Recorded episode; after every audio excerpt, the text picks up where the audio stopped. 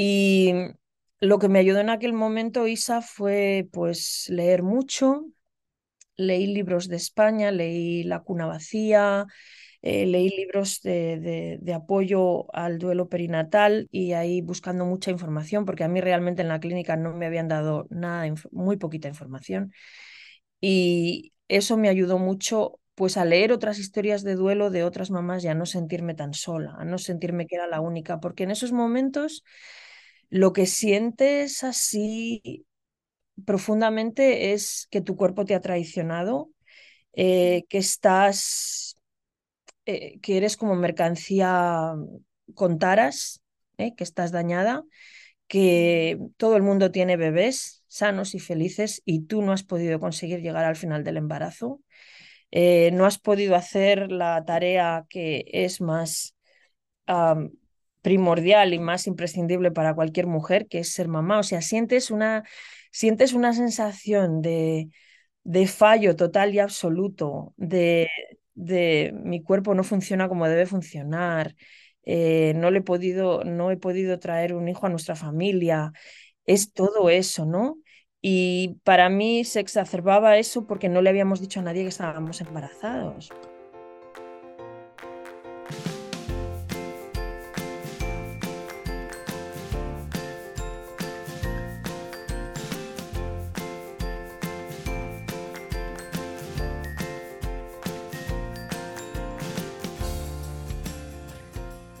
Bienvenida, esto es Planeta Parto, el podcast en el que hablo con mujeres sobre sus relatos de parto y la manera única en la que dieron a luz a sus bebés.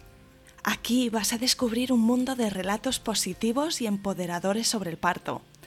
Yo soy tu anfitriona, Isabel Anthony, mamá de tres niños y activista a favor del parto respetado.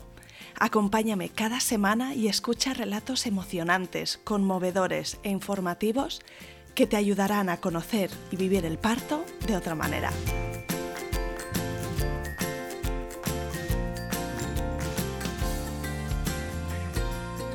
Esta semana te presento a Marta Arandia, una española que lleva un montón de años viviendo en Estados Unidos. Marta se fue allá para trabajar como profesora de educación infantil pero después de una experiencia personal y una transformación profesional profunda, a día de hoy se dedica a acompañar a otras mujeres como Dula en sus procesos de embarazo, parto y pérdida gestacional. Marta nos cuenta hoy su experiencia personal en un embarazo de su hija María Celeste. Es un embarazo que vino por sorpresa, pero era muy deseado y que por desgracia no llegó a término y terminó en una pérdida gestacional. Así que ya te digo, en el episodio de esta semana no vas a escuchar un viaje al planeta parto habitual como el de otros episodios, porque nos centramos en qué es el trabajo de una dula, para qué tipo de mujeres puede ser significativo este acompañamiento y cuestiones prácticas, qué es lo que hacen, cuánto cuesta, qué especialidades hay, las posibles diferencias entre una dula en Estados Unidos y una dula aquí en España y mucho, mucho más. Publico el episodio de Marta precisamente en esta semana porque se cumplen ocho años desde eh, la pérdida de su hija María Celeste, así que este episodio es un tributo a ella, a Marta y a su pareja y espero que disfrutes este episodio tanto como yo. Empezamos.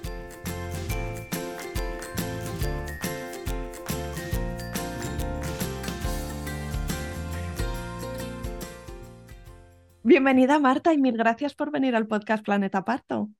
Bueno, pues muchas gracias por invitarme, es un placer estar aquí. Cuéntanos de dónde eres, dónde vives, a qué te dedicas y cuántos sois en tu familia. Pues mira, yo soy riojana, soy de Logroño. Estuve, bueno, nací y crecí en España, por supuesto. A los 25 me vine con el programa de profesores visitantes a Estados Unidos. Primero llegué a Illinois, estuve allí 16 años trabajando de maestra bilingüe. En esos 16 años, bueno, al tercer año de estar aquí conocí a mi pareja, entonces novio. Eh, luego con el tiempo nos casamos. ¿Él es estadounidense? Él es estadounidense, sí, sí. Y, nos conocimos, eh, bueno, en unas librerías que había que ya no están, eh, pero era una cadena de librerías, ya las cerraron, eh, que tenían también cafetería dentro. También existían en el Reino Unido, se llamaban Borders, ah, como fronteras, no sé. bueno, allí nos conocimos. El caso es que, pues ahí hubo, hubo chispa. Y yo que me pensaba quedar unos poquitos años, dos, tres, pues, em, pues, pues no. Pues cuando lo conocí ya la cosa ya se convirtió en historia larga, boda, etcétera, etcétera. Entonces, eh, después de estar 16 años en Illinois de maestra, nos vinimos a Florida porque la familia de mi marido está aquí y queríamos pues estar cerca de, de, la familia, yo no. Pues eh, vinimos a Florida, trabajé otros dos años de maestra y, luego ya hice la transición a... En el último año que trabajé de maestra ya me empecé a formar como doula, ahora ya hablamos de cómo fue eso. Y entonces al hacer la transición como doula estaba un poco en duda de cómo iba a compaginar las dos cosas, porque el horario de maestra es muy intenso y es muy intenso en cualquier sitio, pero en Estados Unidos es una pasada. Y yo dije, ¿cómo voy a compaginar las dos cosas? Pero al final fluyeron las cosas y decidí que, que bueno, que era el momento para empezar a formarme como doula y, y, y un poco empezar mi, mi, negocio. Y pues en esas estoy ahora. Eh, trabajo como educadora prenatal. Me estoy formando en lactancia materna. Ahora mismo acabo de empezar la semana pasada eh, el curso. Estoy súper emocionada. Eh, con la lactancia materna y luego también soy uh, doula de uh, parto, posparto y duelo perinatal, pero me enamora el periodo del posparto y de hecho me, me enamora mucho también el tratar de forma adecuada y respetuosa al posparto después del duelo perinatal, que creo que si el posparto ya se olvida muchísimo en, en, en, todos los casos, porque parece que ya está, ya, ya ha nacido el bebé, vámonos a volver a trabajar pasado mañana. Eh, bueno, en España no tanto, pero aquí que los permisos de maternidad casi no existen, pues bueno. Eh, entonces creo que en el duelo perinatal todavía se olvida más el posparto y entonces es un tema que me apasiona muchísimo. Así que eso es en lo que, en lo que ando ahora y es misión de vida totalmente. Eh, ¿Has tenido peques en casa también? Ah, es verdad que me has preguntado de la familia. Bueno, pues mira, eh, nosotros somos mi marido y yo. Tenemos, en tiempos tuvimos dos gatitos, uno ya se nos murió, entonces ahora tenemos uno. Y luego somos, eh, bueno, yo soy, no me gusta la palabra madrastra, pero bueno, eh, mi marido tiene una hija de un anterior matrimonio ya con veintitantos independizada completamente. Pero bueno, soy madrastra en ese sentido, que parece de los cuentos. Sí, qué, qué feo es eh, comparado con stepmother, que es... Eh, ¿Verdad? ¿no? Sí, en inglés es una palabra como un poquito más neutral, pero en español yo creo que e-, eso de los cuentos. ¡ah, y sí, Disney ha hecho mucho daño con el tema de las madrastras. Sí, y luego somos papás pues de una bebé estrella que nació el 30 de enero del 2015. De repente estaba embarazada y de repente no estaba. Así fue, en cuatro palabras. Pero bueno, lo comento con más detalle en un poquito. Sí, sí, vamos a hablar de, todo ello porque probablemente esta experiencia personal influyera también tu, tu viraje a nivel profesional ¿no? hacia este mundo y esta sensibilidad especial con el, el posparto de las mujeres que viven el, duelo perinatal. Así es. Pero ya que hemos mencionado eh, la profesión de Dula y que aquí en España es menos conocida, no diré que es absolutamente desconocida, pero puede haber mujeres que nos están escuchando ahora que les suena un poco a chino, ¿no? ¿Esto qué es? Eh, vamos a empezar por ahí. ¿Qué es una doula?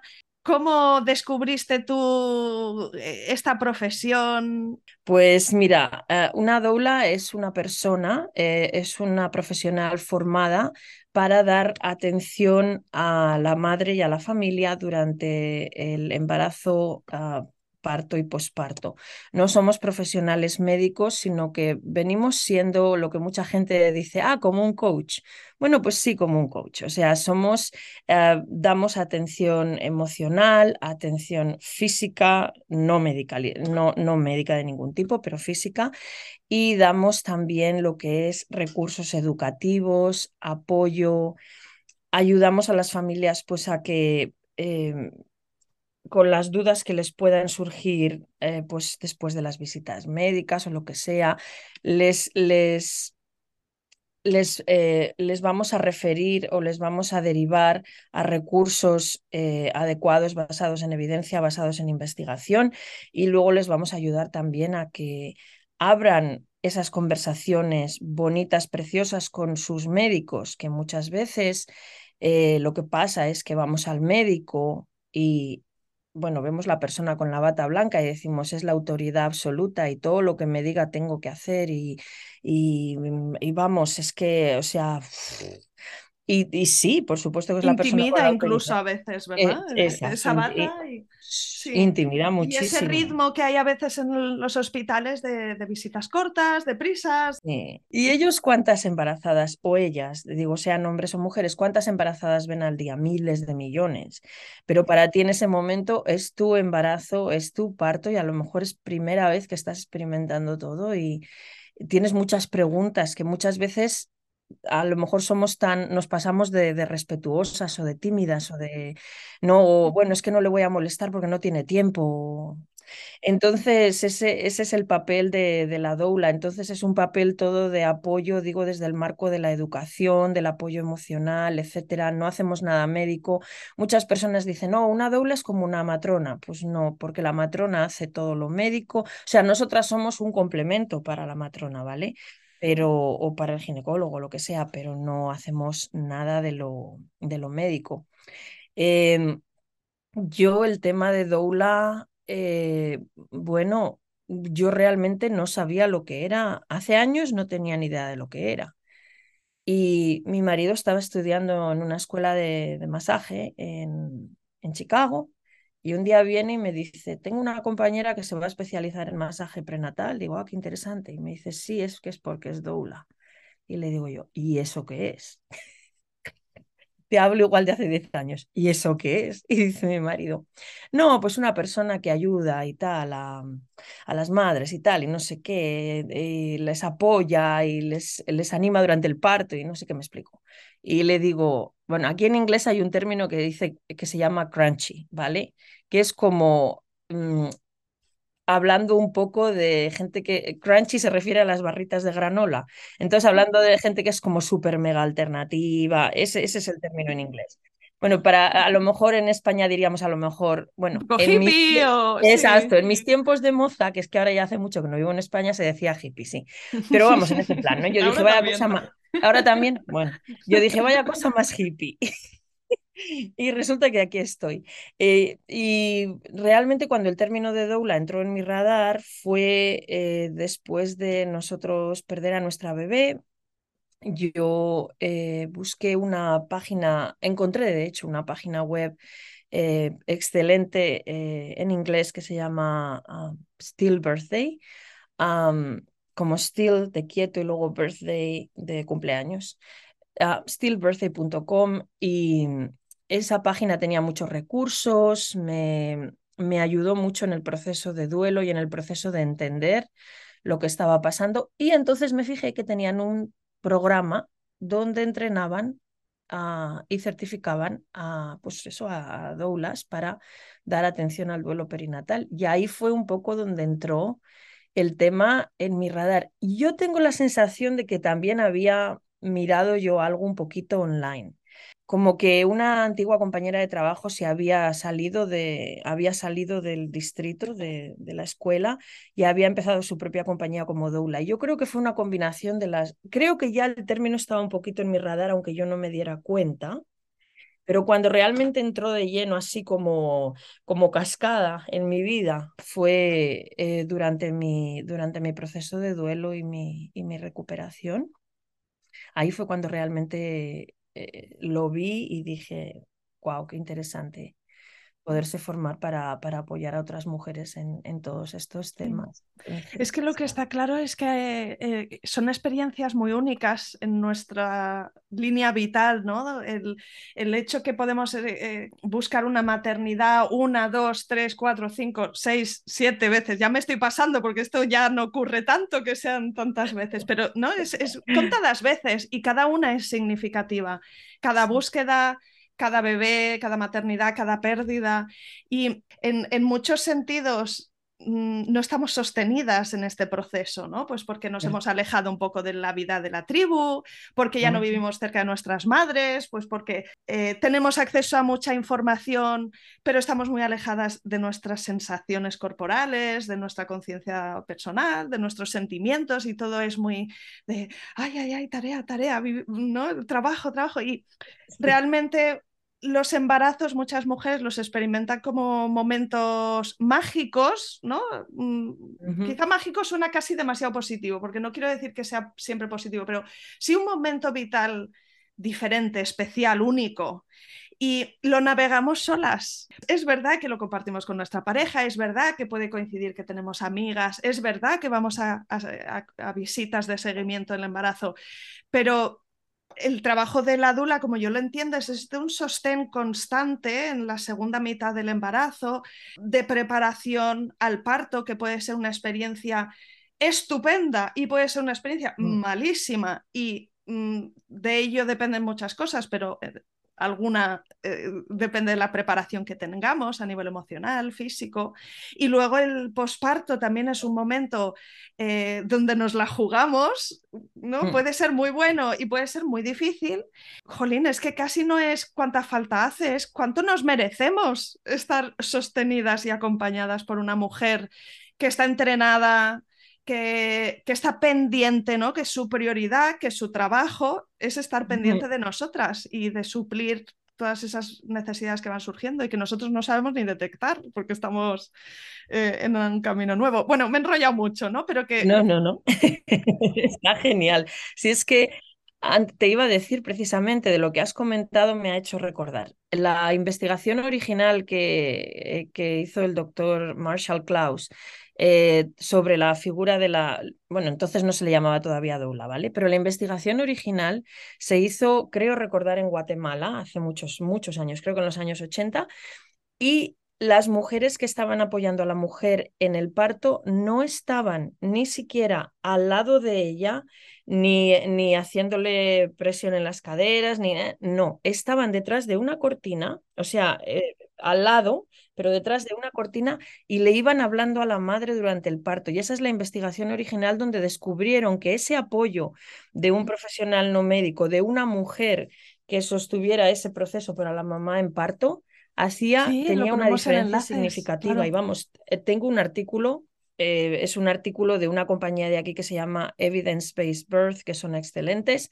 Y es un artículo, sí, sí tienen un podcast también. Y ella tiene un artículo donde está recopilado todos los porcentajes de, de, cómo se ha visto en investigación. Eh, la investigación, pues eso, descubrió qué gran diferencia hacía la figura de la doula. Entonces, eh, creo que es una figura que todavía no se conoce bien del todo. En unos países se conoce más que en otros, ¿verdad? Eh, y creo que, por ejemplo, en España nos queda un poquito de camino por hacer porque yo tengo una conocida matrona y yo sé, eh, por ejemplo, en mi provincia, yo sé que creo que ya antes del COVID, pero también con el COVID, eh, que solamente dejaban pasar a una persona al paritorio. Entonces, que no está reconocida esta figura. Exactamente, exactamente. Entonces creo que ahí nos queda mm. camino por hacer. Eh, aquí, aquí sí que te dejan pasar. Ahora, tienes que ver dependiendo del hospital. Durante el COVID no dejaban, durante el COVID fue eh, madres totalmente, bueno, ya sabes, madres totalmente solas, dando a luz, eh, sin su pareja, sin su doula, sin nada. Pero eh, yo me, me, fijo mucho, o sea, me gusta estar al tanto de lo que pasa en España también, porque, por supuesto, es mi país, ¿cómo no? Yo tengo muy claro el, el, valor y creo que algunas de las mujeres que nos están escuchando podrán pensar, hombre, claro, estaría muy bien, pero pero claro, esto hay que pagarlo, ¿no? Es un servicio privado. Y es verdad que en España, donde la sanidad es pública, incluso si tenemos un, vamos a, las mujeres que van a parir a un hospital privado, normalmente no lo hacen pagando de su bolsillo, tienen una mutua. Em, estamos poco acostumbrados a pagar por bienestar. Quizá esto es una barrera importante, ¿no? Mm, claro, sería maravilloso incluso que estuviese integrado dentro de la seguridad social. Probablemente para esto queda eh, mucho, mm. pero aunque sea una inversión, ¿no? Pues, pues luego van a venir nuestros hijos, ¿no? Después del embarazo y llega la necesidad de nuestro hijo y resolvemos cualquier tema económico porque es tan importante, ¿no? Eh, proveerle a él de, lo que necesita. Y pues quizá estoy empujando un poquito a las mujeres que nos escuchan a considerar cómo de importantes son ellas dentro de este organigrama de la familia y su bienestar es muy importante. Entonces, mm, cuéntame tú, Marta, ¿Cómo de extendido está este servicio en Estados Unidos? Em, ¿Cómo funciona? ¿no? Pues cuando se empieza, con qué frecuencia se hacen las visitas, un poco qué, comprende este servicio y también qué coste tiene y si sabes más o menos cuánto cuesta en España. Bueno, pues mira, vamos a ver, en España yo pienso estoy un poco echando el número al aire, ¿eh? pero por, por, lo que he ido viendo, yo pienso que quedará alrededor de los 600 euros, 800, igual me inclino más a los 600. No quiero, no quiero asustar a nadie con esas cifras, creo que ese es el precio más o menos a comparación que, se cobrará en España. Eh, conozco algunas doulas en España, pero la verdad es que no hemos eh, llegado a hablar del tema económico. Aquí hay un poco de todo. Aquí hay doulas que trabajan con lo que se llama una escala deslizante, le llaman en inglés, que quiere decir que te cobran dependiendo de los ingresos. ¿Vale? Eh, me suena un poco raro eso de escala deslizante, pero bueno, es, la traducción más o menos. Eh, luego hay otras doulas, por ejemplo, que ellas quieren trabajar solo con familias de bajos ingresos y entonces cobran súper mega poco. Em, al final del día, em, depende mucho de la situación de la doula. Quiero decir, hay gente que hace esto por hobby. No le hace falta eh, tener un salario normal y corriente, puede depender completamente de su pareja. Entonces, eh, hay muchas hay muchas opiniones diferentes en cuanto a lo de cobrar, hay muchas opiniones encontradas, hay mucho conflicto también, porque hay gente que luego va de super guay regalando los servicios gratis. Cuando te encuentras en una zona donde hay dos o tres dulas que regalan los servicios gratis, ¿quién va a querer pagar por tus servicios? Si lo pueden coger gratis. Y al final se convierte, una dula nunca la deberías de contratar porque, quiero decir, no debería de ser tu decisión no deberías de hacer tu decisión basada en el dinero. Deberías de hacerla basada en que conectas con la doula y sabes que te va a proveer los servicios que tú necesitas. Entonces, de cara a mm, lo que normalmente se cobra aquí por una doula, normalmente se cobran entre 8, por, eh, estoy hablando para el parto, ¿vale? No para el posparto. El posparto, otro tema. Pero para el parto lo que normalmente se cobra es mm, pues a partir de 800, 1000, dulas ya con más años pues pueden cobrar a lo mejor 1.300, 1.500. Sí, que hay que eh, considerar también el, el, coste de vida en Estados Unidos. Ya, ya, es dos, tres veces más según donde se vive, ¿no? O sea que, que realmente es muy proporcional. Sí, sí, es muy proporcional, no es nada de caro. Eh, lo que sí que le recomendamos a las mujeres, y ahora, por ejemplo, hay una organización nueva que se llama Be Her Village, como sé parte de su, de su tribu, de su pueblo, eh, esta organización, por ejemplo, tiene unos registros de bebé, ¿vale? En vez de comprarte 20.000 pijamitas y camisetitas para el baby shower, pues en el baby shower la gente puede contribuir dinero que va directamente a pagar los servicios de una doula. Sí.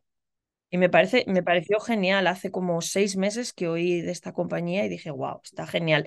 Entonces, que los padres siempre sepan que hay maneras y maneras. O sea, tú le puedes decir a los abuelitos, a los tíos, a todos, no me regaléis 20 pijamitas, que me encantan, pero le, van a quedar pequeños en dos días, seamos realistas. Y sabes que prefiero que me regales eh, horas de atención con una doula porque las necesito. Y, y vamos a lo que has dicho tú, o sea, resulta que sí nos gastamos el dinero en otras cosas, como son bodas y cosas de ese tipo, eh, celebraciones tal, pero en un momento tan importante para la mujer como es el parto, el posparto, ahí es donde realmente tenemos que invertir ese dinero. Em, en la atención al parto, lo que haríamos sería eh, una vez que la, la, familia normalmente viene contratando a la doula en el segundo trimestre. Hay algunas familias tardoncillas que la contratan en el tercero, ya casi cuando están a punto de caramelo.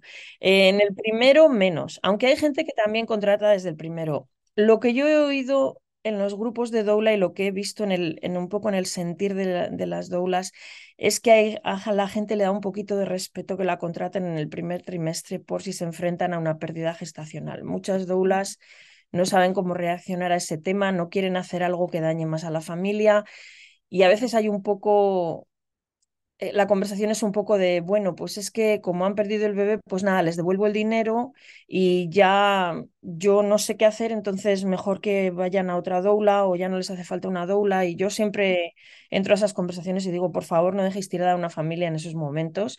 Por favor, no le digáis automáticamente que le devolvéis el dinero, preguntadle si quiere que le devolváis el dinero o, o qué quiere hacer con el dinero, lo quiere donar, qué quiere hacer. O sea, darle esa opción, ¿no? De decir qué quiere hacer. Y no, o sea, no es una mercancía dañada. O sea, no es como, bueno, pues ahora que han perdido el bebé, se la enchufo a otra dula y ala, vámonos. No es eso, digo, es mejor que tú como profesional busques ayuda de otras profesionales que, que sí entienden de, de estos temas y se sienten cómodas, pero no dejes a la familia tirada. Entonces yo siento que muchas familias directamente segundo trimestre es cuando contratan y, y lo que se hacen son dos visitas prenatales eh, le decimos visitas prenatales, pero no tiene nada que ver con una visita prenatal al médico. Son dos visitas prenatales donde se habla del, eh, del plan de parto, se habla un poquito de, pues, de cómo va todo en el embarazo, eh, si tienen preguntas, qué cosas les gustaría que pasara durante el momento del parto, qué tienen planeado si se presenta una cesárea o unas circunstancias un poco diferentes a lo que ellos pensaban. O sea, es un poco sentarnos con ellos y, hablar. Muchas doulas hacemos dos, otras hacen una. Eh, por supuesto, desde el momento en que los papás contratan, estamos disponibles para los papás por teléfono, por mensaje de texto, etc. Eh, en, los, en las dos semanas eh, que llevan a la, a la fecha de parto, a la fecha prevista de parto eh, o a la fecha de la inducción. Eh, bueno, perdón, si es a la fecha de la inducción, no. Pero en las dos semanas que llevan a la fecha prevista de parto, pues ya estamos de guardia porque sabemos que en cualquier momento puede, puede venir el bebé. Si es una inducción, pues ya está programado, ya no hay nada que, no hay que darle vueltas. Y luego durante el parto, pues vamos a ir allí al hospital. Bueno, aquí en Estados Unidos vamos a ir al hospital si el hospital lo permite y vamos a estar allí con los papás durante todo el tiempo que dure el parto. Muchas veces, eh, si las mamás esperan a dilatar en casa, pues por supuesto la doula va a la casa ¿vale? Ayuda, ayuda a la mamá a pasar, digamos, esas, esas eh, primeras etapas del, del, trabajo de parto y ya cuando eh, la cosa ya coge un poquito marcha y velocidad, entonces ya las acompañan al hospital y nos quedaríamos con la mamá hasta dos horas después de haber, eh, de haber nacido, por lo menos hasta dos horas después de haber nacido el bebé y cuando hacemos el servicio de parto también se incluye una visita posparto para ver cómo va todo, qué tal está la mamá, qué, cómo se están adaptando, etc. Ah, eso por la parte del parto. Y la parte del posparto es un poquito distinta. Claro, en España, con eso de que hay permiso de maternidad y son seis meses, pues a lo mejor la gente dice, ¿y yo para qué quiero una doula de posparto? ¿No? Aquí yo digo que es súper necesaria en todas partes, pero aquí es muy, muy necesaria porque aquí generalmente se tienen seis semanas. Bueno, en el mundo de la educación, que es lo que yo conozco, ¿vale? Porque en compañías grandes a veces tienen algunos permisos y tal. En el mundo de la educación, que es mi experiencia, eran seis semanas sin cobro. Es decir, que tú tienes que acumular tus días de enfermedad y guardarlos para que cuando te quedas embarazada te puedas coger esas seis semanas y te las paguen. Si son de tus días, de tu bolsa de días de enfermedad, es que aquí te dan al año 13 días de enfermedad cuando eres maestra, ¿vale? Entonces, si te los vas acumulando, te quedan en bolsa y cuando sales, cuando das a luz, entonces los puedes usar. Pero si no tienes esos días, son seis semanas sin cobrar. Y yo tengo el recuerdo de cuántas compañeras volver a trabajar a las seis semanas llorosas, muertas de pena por haber dejado a su bebé. Yo ahora que entiendo más el proceso del posparto y todo lo que pasa en el cuerpo a nivel hormonal, a nivel fisiológico, pienso, seis semanas. Ese, ese cuerpo no está listo para volver a nada, pero... Es que es la cuarentena. Exactamente, es la cuarentena.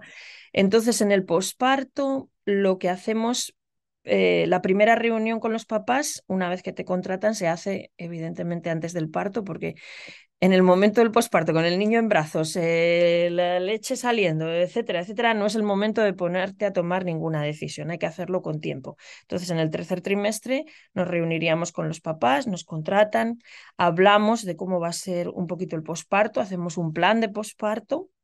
Les ayudamos, si quieren, pues también a organizar la habitación del bebé y todo eso, un poquito a, planear, van a, a hacer lactancia materna, sí, no, etcétera. Y ya una vez que vienen a casa del hospital, pues entonces ya iniciaríamos los servicios y el posparto se viene cobra, se cobra por hora y aquí por lo menos y se viene cobrando pues entre entre 30 35 dólares la hora y 55 60, ¿vale? Yo estoy más o menos en el medio, porque 30 me parece muy poquito y 60 me parece mogollón. Entonces, pero bueno, eh, pero vamos, eh, no se coge por hora, se coge por paquete eh, de 100 horas o de lo que sea. Entonces los papás deciden, quiero que vengas una semana todas las noches y te quedes todas las noches y me ayudes con el bebé. Quiero que vengas tres días a la semana durante cuatro semanas y quiero que vengas por el día, porque me gustaría que además de que cuides al bebé, me des atención también a mí, podamos hablar, me ayudes, etc. Entonces... depende un poco de las necesidades de la familia, pero sí, eh, eso es como se ofrecen los servicios de posparto y realmente se ofrecen durante el tiempo que la familia quiera. O sea, no es de decir, solamente puedo hacer servicios de posparto durante dos meses. No, no, no. Si la familia quiere los cinco primeros meses de vida del bebé, se hace. Luego, por ejemplo, también hay circunstancias extraordinarias. Por ejemplo, en una ocasión escuché un caso, a mí no me ha tocado, pero escuché un caso, y me imagino que hay muchos, de una mamá que había fallecido durante el parto y entonces el papá estaba completamente solo. Entonces, em, ese papá había contratado una doula de posparto, pero eh, hay, una, hay un tipo de turnos que se le llama lo mismo que para las... Eh, ay, señor. Eh, cuando decimos que buscamos una chica interina, ¿no? Eh, para cuidar a un anciano o lo que sea. Interna pues, o sí, exacto, que, estuviese, Que, estuviese viviendo en casa. Exacto, exacto. Entonces hay doulas, por ejemplo, que hacen eso, que hacen servicios de ese tipo donde vives con la familia durante cierto tiempo corto y, y cuidas. Yo de eso realmente no hago porque es mucho, o sea, supone que dejas a tu familia y luego tiene uno, mira, te voy a decir una cosa, tiene uno que valorar también las edades, la resistencia, etcétera. Es decir, una doula jovencita de veintitantos años que haga ese tipo de servicio y que haga solo noches, ¿vale? Pues a lo mejor puede estar sin dormir, o sea, con el turno cambiado, dos semanas, tres semanas y está como una pepa. Pero claro, mm, con cuarenta y tantos años, tú ya sabes que a medida que, que, vamos haciéndonos un poquito más adultos, valoramos más el sueño. Entonces yo, varias noches seguidas sin dormir y con el turno cambiado, a mí me dejan hecha un trapo. Entonces, hay para todo. Ahora, curiosamente... Necesitas que el bebé te cuide a ti, entonces. Exactamente. curiosamente he oído hablar a doulas que llevan más años trabajando que con los años, después de hacer muchos turnos de noche, han acabado con la tiroides destrozada, con muchos problemas eh, de salud. Entonces, me da que pensar que, claro, nuestros cuerpos están hechos para dormir por la noche. Eh, por supuesto, es un servicio buenísimo y súper necesario porque le estamos dando a esa familia la posibilidad de dormir y de descansar mientras cuidamos del bebé. O sea, es súper necesario. Y por eso Dios ha creado doulas que trabajan por de posparto que trabajan por el día, doulas que trabajan por la noche y doulas que trabajan en los dos turnos, porque tenemos que estar para las necesidades de la familia en tu experiencia y en tu opinión, ¿qué tipo de partos son los más convenientes para aprovechar al máximo el, servicio de una dula? Si pensamos que hay partos en casa, hay partos eh, eh, en el hospital inicialmente que lo queremos lo más natural posible, de baja intervención. Hay otros partos que ya están programados que van a tener cierta intervención, si son inducciones o si son cesáreas programadas. ¿En qué caso se beneficia más la mujer que tiene una dula a su lado?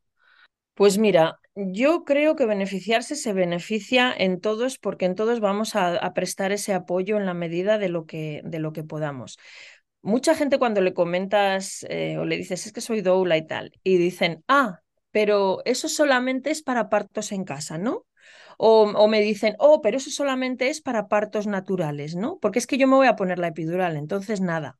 Y yo digo, pero ¿quién nos ha dicho eso? A ver, vamos a ver, si vamos al tema de parto respetado, Em, evidentemente un parto en casa es eh, eh, a ver, a no ser que vayan las cosas un poquito mal al final o lo que sea, pero un parto en casa evidentemente es el parto más respetado del mundo y entonces es, es el momento en el que yo veo, eh, yo estuve en un parto en casa y yo vi una compenetración, o sea, yo no estaba como doula en aquel momento, estaba como invitada de la matrona y yo vi una compenetración total entre la doula, la matrona y la asistente de la matrona. Aquí también hay una figura que es la asistente de la matrona.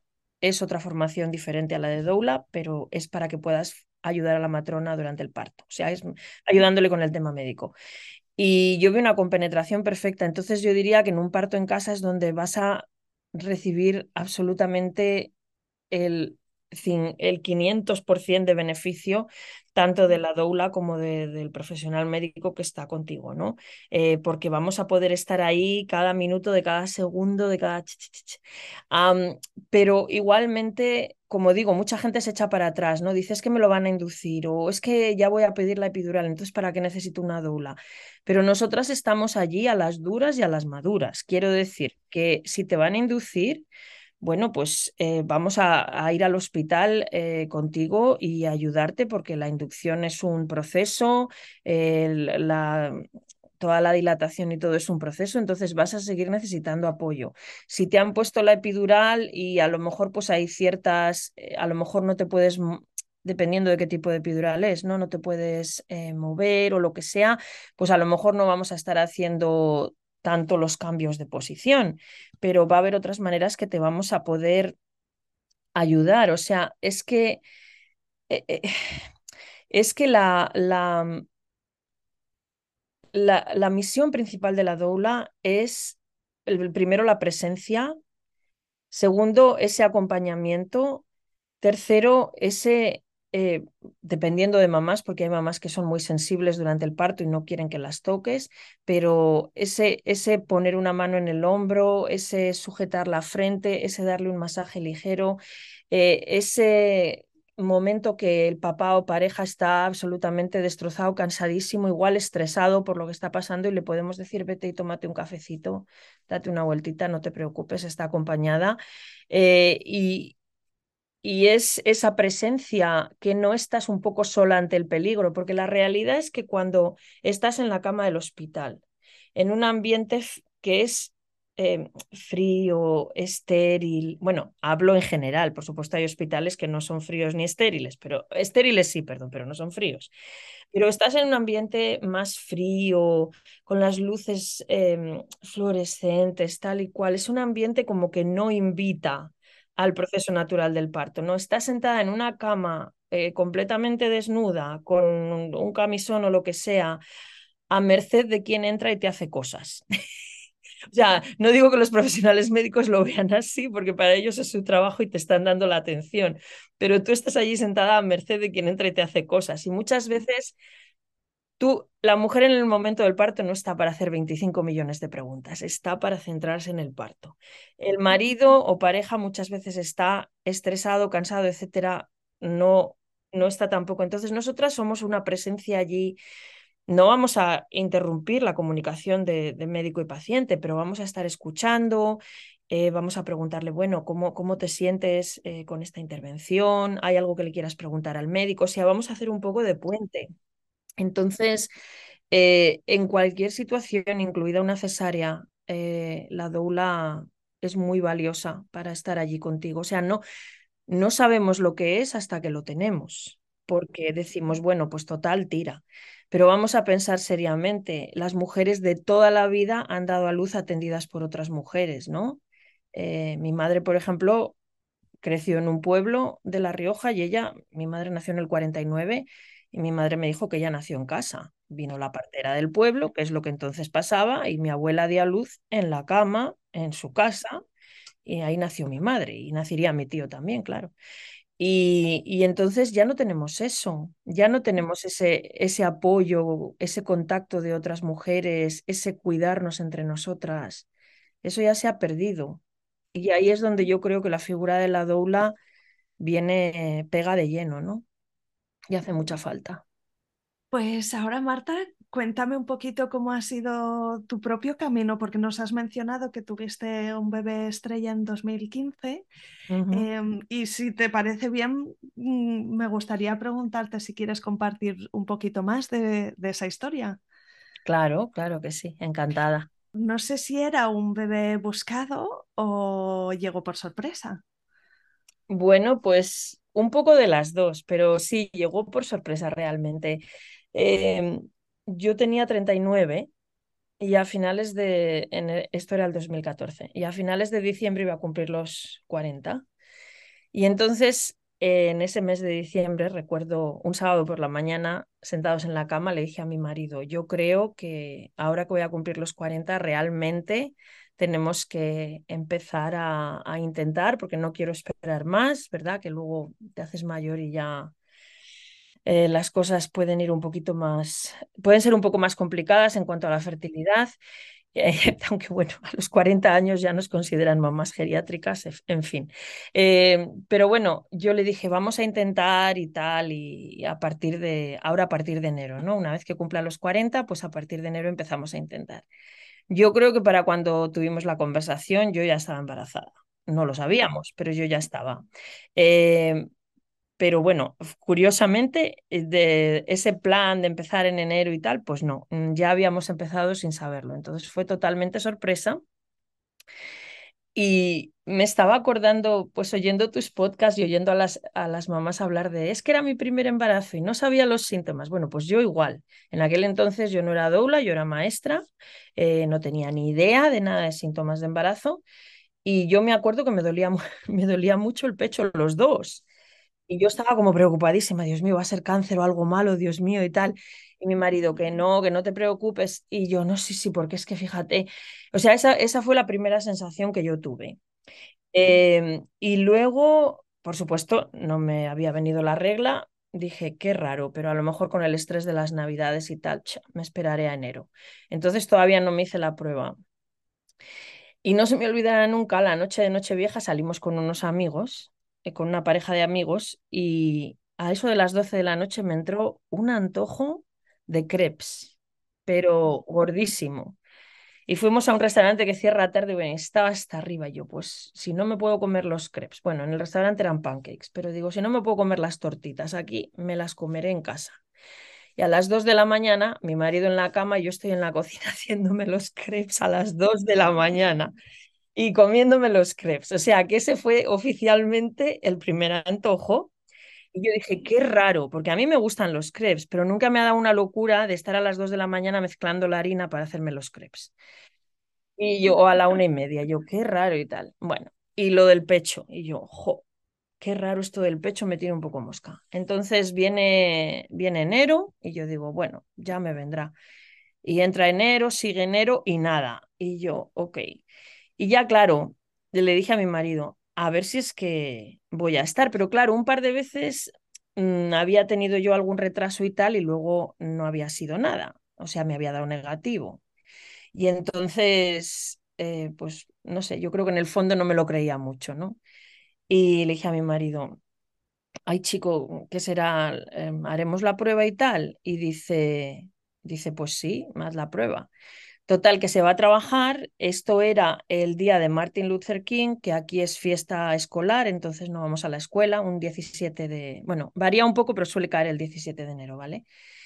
Y me hago la prueba en casa eh, con el palitroque, con el test y tal, y me salen las dos rayas. Me la hice por la mañana y, o al mediodía y me salen las dos rayas. Y yo alucinando mirando las dos rayas allí. Porque casi te esperabas que fuese negativo, ¿no? Es curioso eso cuando todas las señales apuntan a que sí, pero todavía lo ves y no te lo crees. Claro, es que no, no, no sabes, ¿no? Porque nadie te ha explicado cuáles son los síntomas de embarazo, entonces tú, pues bueno, tira. Pero sí, sí veo las dos líneas y yo, ostras. Y entonces le escribo a mi marido y le digo, eh, estas cosas, sí, le digo, ¿estas cositas son de fiar o qué? Dice mi marido. Pues claro que son de fiar. Dice, ¿por qué? ¿Qué te ha salido? Le digo, estaba en el trabajo, le digo, dos rayas. Y me dice, ay, qué bien, estoy súper contento. Y le dije yo, pues yo estoy súper asustada, porque esa era la realidad, estaba asustada. Y, dice, pues si tú estás triste, yo no puedo estar. Dice, si tú estás triste, me pongo triste yo también. Le dije, bueno, bueno, ya hablamos cuando vengas a casa. Qué triste yo no estaba, lo que estaba era asustada, porque no hubiera debido estar asustada. 40 años, trabajo fijo, casa, pareja, en fin, que no, no, no estaba un poco como, ala, que me, me queda embarazada súper jovencita, que madre mía, tal. No, o sea, todo súper planeado, súper tal, pero el susto estaba ahí, porque la cuestión es que yo, a lo largo de los años de maestra, te puedes imaginar la cantidad de maestras embarazadas con las que he trabajado, la cantidad de baby showers que he ido, ya los he dejado de contar, porque es una pasada, y la cantidad de historias de horror que he oído de los embarazos y de los pospartos. Claro, cuando no sabes si oyes solo historias de horror, te entra un miedo tremendo. Y luego todas las compañeras que yo tenía ya un poco mayores me decían, ah, ahora que no eres madre, te gusta ir a baile, yo hacía bailes de salón y de todo. Te gusta ir a baile, te gusta hacer esto, te gusta hacer lo otro, pero luego ya te puedes preparar, porque cuando tengas hijos no vas a poder hacer nada de eso. Eh, se va a acabar tu vida y eh, era, era mucha negatividad alrededor de la maternidad. Y yo creo que a mí me... En ese momento me entró miedo y creo que lo que más pánico me daba era el parto, francamente. ¿eh? Lo que más pánico me daba era el parto. Todas las historias horrorosas que había oído del parto y del embarazo. O sea, o historias positivas no había oído, pero negativas a porrillo. Y un miedo que para qué, total, que vino mi marido, me lo volví a hacer. Me, dijo, me dijeron en la clínica, bueno, si se lo ha hecho usted con un test de embarazo de estos genéricos, hágaselo con el de Johnson Johnson o no sé qué, ya no me acuerdo qué marca, eh, con, que, es, que es mejor y tal. Mm, bueno, ya veremos. Total que me lo volví a hacer y lo mismo. Y chica, fue fue una cuestión, primero, fue una cuestión muy rara cuando llamé a la clínica. Yo no tenía ginecóloga asignada, entonces me asignaron una. Eh, por mientras tanto, yo me hacía los exámenes con la doctora de cabecera y me asignaron una por mientras tanto. Primero, lo que a mí me impactó, pero que yo ya lo sabía por mis amigas que estaban embarazadas, es que en España ya sé que esperan hasta las 12 semanas, aquí esperan hasta las 10. A mí me impactó muchísimo que te dejaran tirada hasta la semana 10. Yo dije, pero bueno, yo tengo muchas preguntas, yo quiero atención médica y resulta que me dejan ustedes tirados hasta la semana 10. Entonces era como, yo llamé a la clínica y digo, es que estoy embarazada y esas palabras me acuerdo de estar sentada en la cama y de sentir que otra persona las estaba diciendo, que no las estaba diciendo yo, de verdad que era como una experiencia de fuera de tu cuerpo, una cosa muy curiosa. Y yo le dije, bueno, ¿qué tengo que, que comer? ¿Qué no puedo comer? No, vaya usted a la página web y mire la lista. Yo me sentí súper tirada. Yo dije, Dios mío, no sé nada, qué agobio. Y, y, yo, a ver, mm, es que tengo bastante dolor de cabeza, pero sí me dieron dolores de cabeza. Digo, ¿qué puedo tomar? No, no, ibuprofeno no puede usted tomar. Tiene que tomar Tylenol. Aquí les chifla el Tylenol. Es, eh, pero es similar a las... Sí, es acetaminofén. Yo creo que es similar a la aspirina. Pienso que Ah, pero les chifla, ¿no? Y, sí, sí, puede usted tomar Tylenol. Y claro, yo llamando a mi amiga, que había tenido ya cuatro embarazos, oye, ¿qué puedo comer, qué no puedo comer? Y mi amiga, no puedes comer queso, no puedes comer jamón, no puedes comer no sé qué. No, porque resulta que mi amiga me estaba dando más información que la clínica. Entonces la clínica me tenía, me tenía un poco arte y me tenía un poco tirada. Y, y aparte tenían una costumbre muy mala y es que les llamabas con alguna pregunta se iba al buzón de voz y te devolvían la llamada desde centralita a las cinco y pico, que para cuando tú volvías a llamar, ellos ya habían cerrado la centralita a las seis y otra vez iba al buzón de voz. Entonces era un poco mareo.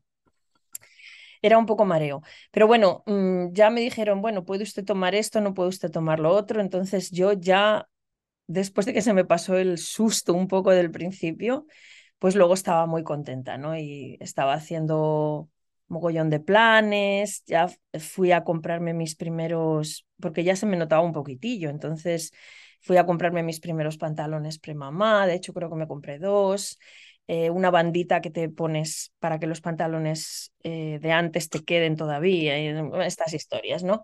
Y le dije a mi amiga, oye, ¿tú crees que me puedo comprar ropa de premamá? Y me dijo, sí, claro, cómprate ropa de premamá. Yo tenía un poco de miedo, ¿no? Porque mi amiga resulta que había pasado por tres pérdidas eh, perinatales, ¿vale? Y cuando yo supe que estaba embarazada, solo se lo anuncié a ella. Se lo iba a decir a mis padres, pero al final dije, voy a esperar un poco. Error, pero bueno. Y mi amiga me dijo, no lo anuncies, acuérdate que en el primer trimestre se pierden muchos embarazos y acuérdate lo que me pasó a mí. No lo anuncias por si acaso. Y yo dije, bueno, eso le ha pasado a ella, pero no me tiene que pasar a mí, ¿no? Porque yo soy un poco ansiosilla, entonces yo creo que estaba tratando como de calmarme un poco a mí misma, ¿no? No te preocupes, no tiene por qué pasar. Y no lo anunciamos a nadie, ella era la, única que lo sabía. Mm, se lo quería anunciar a mis padres, a mi hermana y tal, pero dije, va, me voy a, me voy a esperar un poquito, ¿no? Y así les doy la súper sorpresa. Y, y entonces, mm, déjame pensar, cochos, que hace siete años. Bueno, nada, estoy ahí bien, mis, eh, cuidándome tal, comiendo tal, y, y venga a llamar a la clínica. Pero yo tenía 20.000 preguntas y yo dije, hasta que me las contesten todas, no me voy a quedar tranquila. Y venga a llamar a la clínica. Yo, es que me duele la cabeza, es que tal, es que cual. Total, que al final me dicen, eh, bueno, venga usted, dice, porque como tiene usted 40 años, eh, ha dicho la ginecóloga que mejor, aunque la vamos a ver a las 10 semanas, mejor le hacemos un poco más de seguimiento. Venga usted para hacerle una analítica. Y le dije, bueno, en la analítica que van a ver, yo lo pregunto todo. Y me dijo, pues el nivel de la hormona del embarazo, ¿no? que es eh, la hormona gonadotrópica, y, y el nivel de progesterona. Y yo le dije, vale, y, y si salen bajos, no, si salen bajos, eh, no se preocupe y tal. Yo me fui a Google, ¿cómo no me voy a preocupar? Yo dije a Google. Claro, ya vi que cuando la progesterona, por ejemplo, sale baja, puede ser un síntoma de embarazo ectópico, ectópico, otros problemas. Entonces me quedé ya con, con ese agua guay, ¿no? Y bueno, me hicieron la, el análisis, me salió la progesterona baja, me dijeron que no me preocupara y me empezaron a dar suplementación oral de progesterona, eh, unas pildoritas rosas.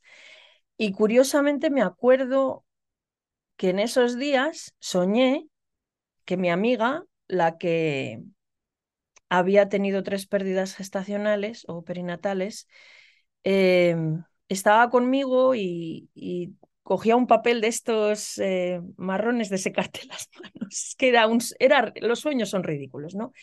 Y que se lo ponía así al oído y me decía, uy, el bebé no tiene latido. Esto fue en un sueño, ¿vale? Que curiosamente, luego leyendo varios libros de, de, pérdida perinatal, he leído que hay muchas madres que tienen ese tipo de sueños y es un poco como que el cuerpo a nivel celular, eh, digamos, eh, como que le manda ese mensaje a tu, a tu cerebro, ¿no? Aun cuando tú no lo sabes conscientemente, es como que ya está ahí a nivel celular, que es muy interesante. Y entonces cuando me desperté le dije a mi marido, fíjate qué sueño he tenido, ¿no? Y digo, digo, ay chico, digo, qué sueño y tal. Y dice mi marido, va, no te lleves mal rato, es un sueño y ya está. Pero bueno, me hacen los análisis, me suplementan y yo bien, bien, bien. Y curiosamente, hacia la última semana ya empiezo a notar yo que los síntomas de embarazo están descendiendo.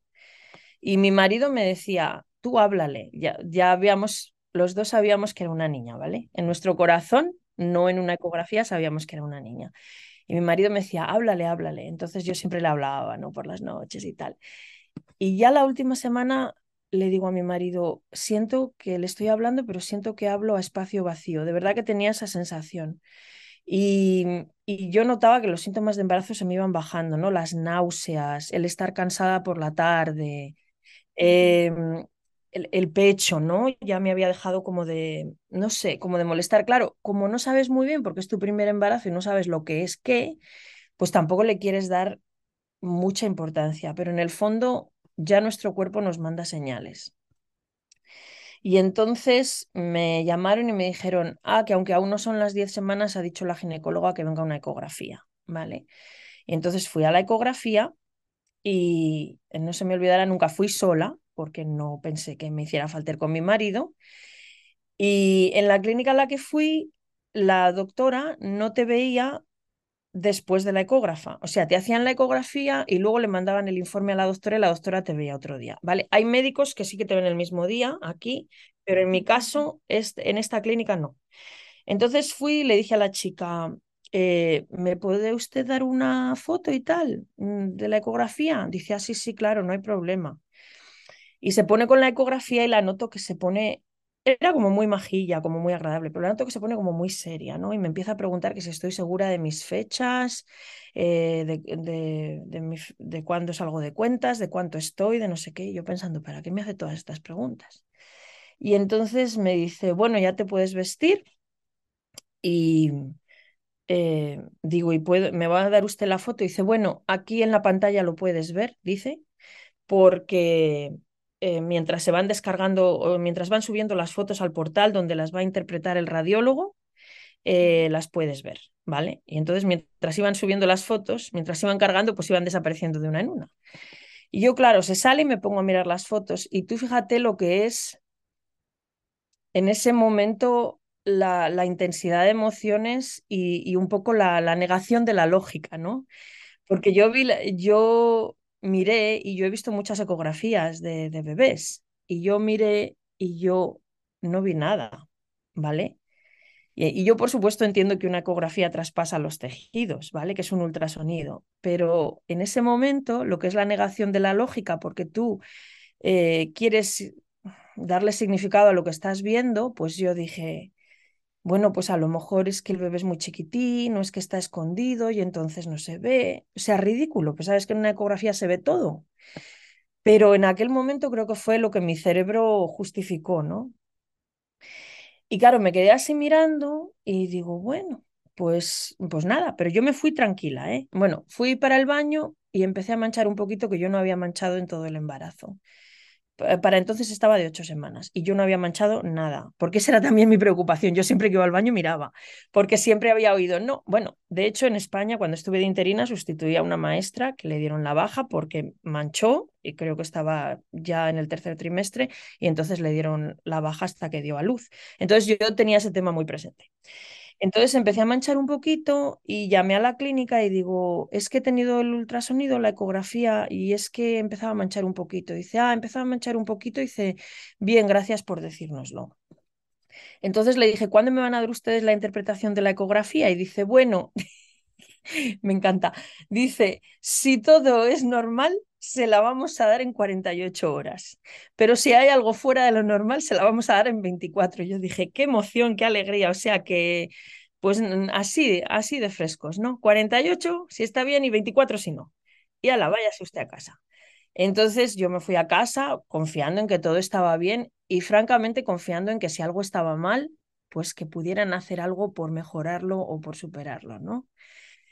Y me llaman esa noche, me llaman, después, me llaman a última hora, la centralita ya está cerrada, problema de nuevo, que les llamo y no me contesta ya nadie, y me voy a trabajar al día siguiente y para las 11 de la mañana tengo como cuatro llamadas perdidas de la clínica. Y yo dije, aquí hay algo, aquí hay algo, no me llaman tantas veces por nada, a ver qué ha pasado. Y estaba yo trabajando, pero bueno, dejé a mi asistente con los niños y me metí en un armarito, en un armario de, talla, de tamaño generoso para sentarme al teléfono tranquila. Y me lo dijeron por teléfono, o sea, no me lo dijeron ni en persona, porque como te digo, no vi a la doctora ese día, con lo cual me lo dijeron por teléfono de una manera que a lo mejor para ellos era una manera muy normal, porque me imagino que hacen ese tipo de llamadas con muchísima frecuencia, pero para mí no lo fue. Fue una manera fría y muy horrorosa de decírmelo, ¿no? Y entonces la enfermera me dijo que, que lo que tenía era un embarazo normal, que no habían visto, que eh, lo que habían visto en la ecografía no se correspondía con el desarrollo de ocho semanas, eh, que sí que había el saco fetal, pero que no había latido, entonces que sí que había habido embarazo y había habido embrión, pero que, que ya no estaba.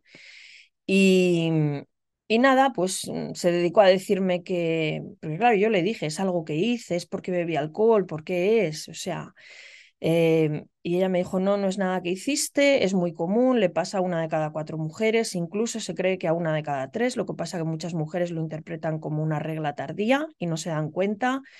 Es súper común, a, muchas mujeres les pasa y luego tienen hijos, no te preocupes. Y entonces me dijo, ya no hace falta que te tomes la progesterona. Eh, y entonces, eh, pues eh, posiblemente lo vas a perder este fin de semana. entonces, claro, yo me quedé como, bueno, ¿y me va a ver la doctora o algo? Y dicen, dice, bueno, si quieres, pero si no, no hace falta. Entonces, claro, yo colgué el teléfono, en ese momento ya no iba yo a pensar en más preguntas. Yo en ese momento estaba destrozada. Entonces, eh, tan buena suerte que mi, la coordinadora que yo tenía en mi trabajo era excelente y llegó a reunirse con mi director, me vio, vino a darme un abrazo y me dijo, vete a casa, yo te consigo una sustituta para esta tarde, porque era a mediodía de viernes. Dice, vete a casa, no te preocupes de nada. Y entonces, pues luego hablando con mi secretaria y tal, dice, no, no, vuelve a llamar inmediatamente y dile que tú quieres que te vean la semana que viene, pero ¿cómo es posible? Y le digo, vale, entonces volví a llamar otra vez y le dije, denme cita, por favor, la semana próxima. Y luego les volví a llamar y le dije, quiero que me explique bien el proceso. Lo que ellas me dijeron, lo que me dijo la enfermera, es que, va, no se preocupe usted, porque va a ser como una regla un poco más fuerte. Y si quiere usted, si no quiere estar sola mientras lo pase, porque a todo esto no me dieron cita para el grado, ¿vale? En muchas ocasiones sí que dan, pero lo que tuvo de bueno esta ginecóloga, a pesar de que para lo demás no, lo que tuvo de bueno es que me dejó hacer el manejo expectante. Entonces me dejó esperar a que el cuerpo naturalmente empezara el proceso en casa. Y eso la verdad fue una fue algo muy positivo. A pesar de que fue duro, no lo niego, pero fue muy positivo. Y entonces me dijo, si quiere usted para no estar sola, cuando esté sangrando nos puede llamar. Y yo dije, bien, gracias, pero pues no. Ah, y luego si, si siente usted muchos dolores o si se encuentra usted muy mal, sepa que hay ginecóloga de guardia y siempre puede llamar por teléfono o si no, puede ir directamente a urgencias. Y yo, vale. Entonces le dije a mi marido, me han dicho que va a ser como una regla un poco más fuerte. dice mi marido, pues como una regla un poco más fuerte no va a ser, porque es un embarazo. O sea que más que una regla un poco más fuerte. Y, y así fue, pues eh, fue, fue, ese fin de... No, no, fue ese fin de semana. Fue ese fin de semana. De hecho, yo creo que empecé, empecé ya el viernes por la noche y ya todo, posiblemente cuando nació, nació es el sábado, porque ahí es donde fue todo más fuerte. Eh, ella me dijo que una regla muy fuerte, pero yo sé ahora que una regla no fue, o sea, no, no, porque yo he tenido miles y miles de reglas, olvídalo. Fue un proceso de parto mondo y lirondo. Simplemente no son las contracciones de un parto a término, que son mucho más intensas, pero eran las contracciones de un embarazo de ocho semanas. Exactamente. Y era un dolor que a mí me ha dolido siempre la regla, ¿eh? Siempre, siempre me tomaba ibuprofeno y tal, y pero era un dolor que yo ni sentada, ni de pies, ni acostada, es que me dolía en todas partes, ni respirando, es que no sabía ni qué hacer. De ahí que al día siguiente, cuando ya lo había pasado, mi marido me dijo, eso que tuviste anoche fueron contracciones de parto. Lo que pasa que un parto de primer trimestre, ¿vale? No, de, no un parto a término. Y lo pasé fatal, lo pasé fatal. Ya no sabía si estar en la cama, si estar en el, si estar en el baño, sentada en el baño, si estar en la bañera, o sea, se pasa mal, eh, pero a lo mejor, no sé, no he tenido nunca un legrado, pero mm, un legrado es muchísimo más estéril, ¿no? Vas, chischas y te vas para tu casa. En este caso sí, lo pasas físicamente, lo pasas emocionalmente, pero a lo mejor a la hora del duelo a mí me ayudó a haberlo pasado porque eh, sí tuve esa sensación de, no sé, como de pasar por todo el proceso, ¿sabes? Y, y de... El cuerpo se encargó de ello. O sea, a, a ver, es que depende. Hay momentos en los que el cuerpo no se puede encargar de ello. Hay situaciones en las que en un embarazo más avanzado realmente te lo tienen que provocar o, o te tienen que dar medicación o te tienen que hacer el legrado por narices. Em, en este caso pudo ser así y yo que no había estado embarazada nunca, que no había pasado nunca por este tipo de proceso, que había oído de amigas mías que habían perdido bebés, pero no tenía ni idea de lo que era perderlo tú eh, fue terrible, fue terrible. Luego me sentí súper sola. Vamos, mi marido por supuesto me apoyaba mucho, pero él también ese fin de semana le dio una bronquitis galopante, con lo cual en tema apoyo ese fin de semana no estaba para nada. Y encima nos cayó una nevada gigantesca, eh, pero gigantesca, eh, que no se podía ni salir, o sea, se, juntó todo. Y la ginecóloga ya me quería volver a mandar a trabajar a los dos días. Yo estaba hecha un auténtico zombie, eh, pálida, demacrada, te puedes imaginar. Y al final conseguí que me diera la baja durante una semana. En mi escuela fueron muy respetuosos, mi director fue extremadamente respetuoso, me dio las gracias cuando volví, casi me pongo a llorar allí mismo. Me dijo que ya sabía lo que había pasado y que muchísimas gracias por, por estar eh, otra vez eh, de vuelta en mi trabajo cuando pasó la semana. Y lo que me ayudó en aquel momento, Isa, fue pues leer mucho. Leí libros de España, leí La cuna vacía, eh, leí libros de, de, apoyo al duelo perinatal. También estuve viendo esa página web eh, de Still Birthday y ahí buscando mucha información, porque a mí realmente en la clínica no me habían dado nada, muy poquita información. Y eso me ayudó mucho pues a leer otras historias de duelo de otras mamás y a no sentirme tan sola, a no sentirme que era la única, porque en esos momentos lo que sientes así profundamente es que tu cuerpo te ha traicionado, eh, que estás, eh, que eres como mercancía con taras, eh, que estás dañada, que todo el mundo tiene bebés sanos y felices y tú no has podido conseguir llegar al final del embarazo no has podido hacer la tarea que es más um, primordial y más imprescindible para cualquier mujer, que es ser mamá. O sea, sientes una, sientes una sensación de, de fallo total y absoluto, de, de mi cuerpo no funciona como debe funcionar, eh, no, le he podido, no he podido traer un hijo a nuestra familia. Es todo eso, ¿no? Y para mí se exacerbaba eso porque no le habíamos dicho a nadie que estábamos embarazados. Entonces, ¿hasta qué punto podía yo decir, oye, hemos perdido el bebé si la gente no sabía que, ¿sabes? Y lo primero que hice fue decírselo a mis padres, claro, eh, porque toda mi ilusión era anunciarle a mi madre el día de su cumpleaños que iba a ser abuela. Y ese día la llamé llorando, mi madre se asustó un montón, dice, ya pensaba que tenías cáncer o algo súper grave, hija mía. Y yo le dije, no, ha pasado esto. Bueno, mis padres, por supuesto, se, y mi hermana se, se preocuparon, pero bueno, pues no te preocupes, ya uh, a veces pasa, no pasa nada y tal.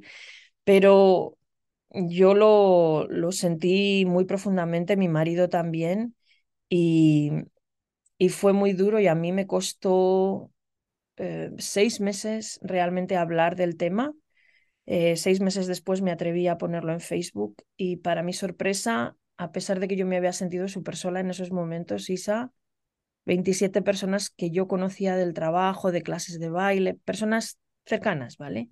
27 personas salieron del bosque y me dijeron que ellas también lo habían pasado. Y yo dije, ok, y cuando yo lo estaba pasando, ¿cómo es que no sabía que ninguna de estas 27 personas lo había pasado también?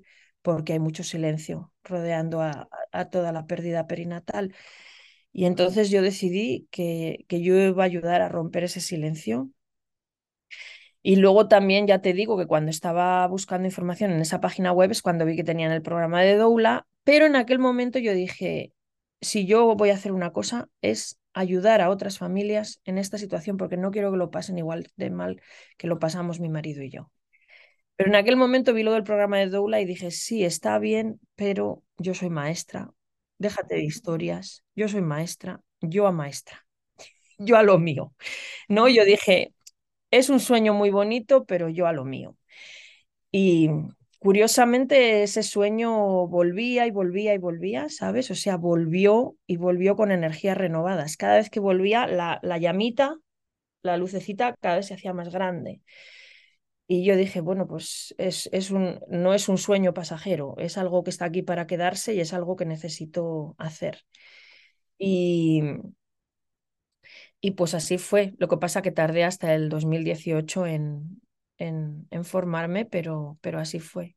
Y fue muy duro, ¿eh? porque estando en un ambiente de trabajo donde hay muchas mujeres en edad fértil, pues imagínate, embarazos a gogo. Yo tenía una amiga que salía de cuentas al mismo tiempo que yo, más o menos. Entonces, eh, fue Cambia todo para siempre. Sí, sí, ese primer año fue terrible y sí, efectivamente, o sea, ya hay un antes y un después, no de esas situaciones no sales igual, sales diferente porque no hay otra manera. Eh, la, la, la Marta de antes y la Marta de ahora son dos personas distintas. ¿Le pusisteis nombre a vuestra niña? Pues sí, sí que le pusimos eh, curiosamente, entre los dos decidimos un nombre compuesto, porque yo también tengo un nombre compuesto, yo soy Marta Isabel, y decidimos un nombre compuesto, le pusimos María Celeste, es un nombre que nos eh, gustó mucho a los dos. Y pues pensamos, o sea, nos hizo mucha ilusión ponerle nombre y, y darle esa presencia que, vamos, que la tuvo y la sigue teniendo, ¿no? Y curiosamente, meses después, hablando con el párroco de nuestra iglesia, nosotros somos católicos, me preguntó que si le habíamos puesto nombre y que si no le habíamos puesto nombre, que se lo pusiéramos. Y le dije, no, padre, ya, ya se lo hemos puesto, pero me llamó mucho la atención que él mismo nos lo, nos lo mencionó. Eh, hay personas que hacen hasta un pequeño funeral y, por supuesto, muchísimas familias hacen un pequeño funeral o, o un funeral. Exactamente, algún ritual nosotros no, no hicimos eso porque no supimos en aquel momento que se podía hacer y también hay maneras de, hay maneras de, digamos, de recoger los restos de, de, del bebé y poderlos preservar en, en una botellita con suero, ¿vale? Y poder enterrar eso en una cajita. O sea, hay maneras de poder, de hecho, enterrar, ¿sabes cómo te digo? No importa el trimestre, eso siempre se puede hacer. El problema es que nosotros en aquel momento no teníamos ni idea de nada de eso. Eh, entonces, bueno, eh, yo ahora que lo sé, le puedo dar esa información a otras familias, ¿no? Pero en nuestro caso no, no lo sabíamos. Eh, pero sí, le, nos apeteció mucho ponerle nombre y, y, yo creo que es muy importante. Bueno, cada familia tiene que tomar la decisión que es adecuada para ellos, pero es muy importante el nombrar a nuestros bebés. Bueno, y es un tributo muy bonito para María Celeste el trabajo que estás haciendo ahora, ¿no? Y, esa sensibilidad hacia el acompañamiento a las familias que han perdido un embarazo. Sí, la verdad que sí. Eh, siempre mi marido y yo hablamos y él siempre me recuerda que el motivo, la razón, el, el digamos, el la núcleo. semilla, sí. Exactamente, la semilla y el núcleo de mi negocio es ella, ¿no? Y, y yo sé que con cada familia con la que trabajo y a, a, cada persona a la que ayudo y atiendo, pues ella está, está conmigo y está siempre con nosotros, ¿no? También eh, sabemos que la volveremos a ver. Eh, Dios mediante. La verdad que sí, eh, se convirtió como en un deseo de tengo que ayudar a otras familias pasando por este duelo perinatal y en principio yo solamente iba a trabajar exclusivamente con duelo perinatal. Pero en la formación nos enseñaron que es bonito trabajar con las dos cosas, con partos a término, con lo que se dice entre comillas partos felices, entre comillas, ¿eh? partos a término y, y, partos en los que ha habido un duelo perinatal, o sea, un proceso de, de pérdida perinatal, ¿no? Y la, la, formadora nos recomendaba que trabajáramos con las dos caras de la moneda para poder apreciar, porque realmente en el momento en el que hay un diagnóstico incompatible con la vida, un bebé que fallece al nacer o lo que sea, tenemos que pensar que hacemos honor a ese bebé eh, en, en, su muerte, pero también celebramos su vida, ¿no? eh, su vida hasta ese punto.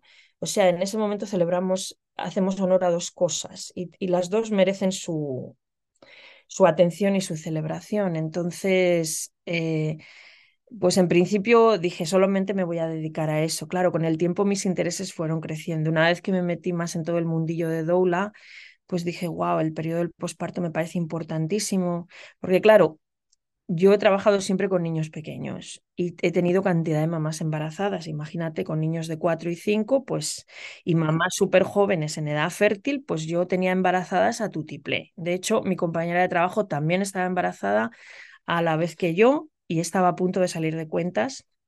El día que yo perdí a mi bebé era cuando tenía que ir a su baby shower. Ya le había comprado el regalo y todo. Fíjate lo que son las coincidencias. Pero eh, yo estaba rodeada de embarazadas, entonces el tema del embarazo, el tema del posparto, para mí, yo creo que sin saberlo ya me atraía mucho, ¿no? Sin saber lo que era una doula, yo ya tenía esa, esa llamita encendida. Así que por eso luego me tiré por el tema del posparto. Pero realmente el, en el centro de mi corazón tengo un trozo muy, muy grande que siempre va a estar dedicado a, las pérdidas perinatales y al, y al duelo, siempre pienso que habrá mujeres que después de escucharte puedan querer conectar contigo, así que dinos dónde te pueden encontrar. No sé si lo mejor es a través de Instagram o tienes una página web, dinos dónde encontrarte. Bueno, pues la muchas gracias, Isa. La mejor manera de encontrarme definitivamente en estos momentos es a través de redes sociales. Tengo una página en Instagram y eh, en el perfil de Instagram también tengo eh, un enlace a Linktree donde pueden eh, ir a mis otras páginas, a Facebook y todo eso. También tengo ahí un enlace a WhatsApp, o sea que me pueden mandar un mensaje directamente por WhatsApp. Mi nombre en Instagram es Lovin Belly